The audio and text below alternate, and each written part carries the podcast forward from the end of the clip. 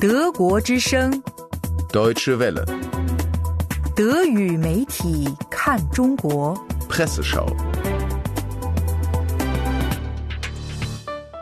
中国崛起给世界格局带来变化，北京模式将取代华盛顿共识。德语媒体一边关心这样的宏大话题，一边也没忘记给读者介绍中国美食。近四分之一世纪以来，中国的崛起引发政治格局的巨大改变，远远超出了其所在的东亚地区范围。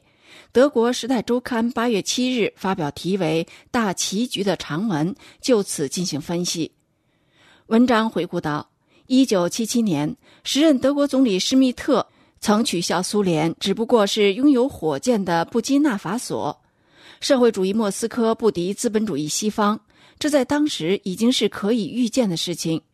而当今世界，西方的市场经济民主制和中国的威权式国家资本主义的体制冲突情况就大为不同。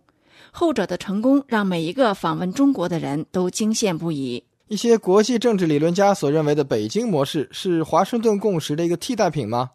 后者意味着自由市场与议会民主制的结合，并且随着冷战的结束，似乎已经大获全胜。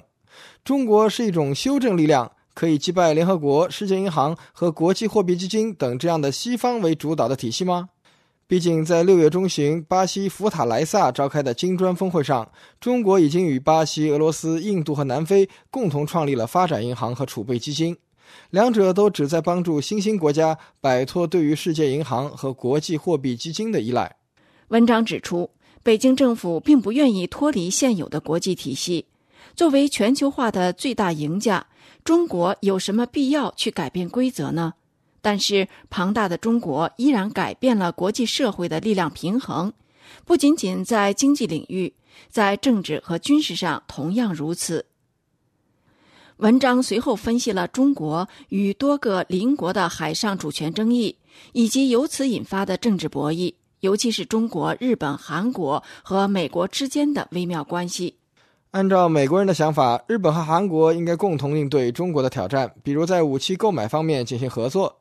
但事与愿违的是，美国在亚洲最亲密的盟友却渐行渐远。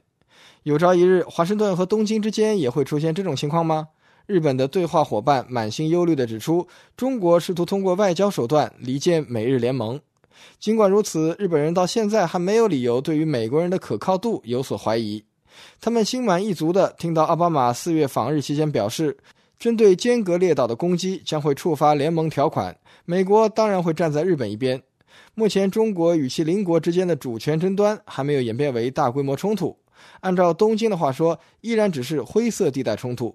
亚洲各地都还没有出现战争恐慌情绪。南德意志报在周末来临之际谈了一个轻松话题。该报记者走访了上海知名购物街南京路附近的小吃店，领略豆腐的气味。这里售卖的包括全球知名的经典中国菜，比如炒饭和炒面，但是尤其扑鼻而来的是臭豆腐的气味。这是伟大主席毛泽东的一生最爱，将含水量极高的绢豆腐做成方块腌制而成，然后油炸。对于这种气味的描述，有腐烂的、非常像奶酪，或者干脆令人作呕。毛则认为这种穿透力极强的气味真香，但这却与这道菜的名称背道而驰。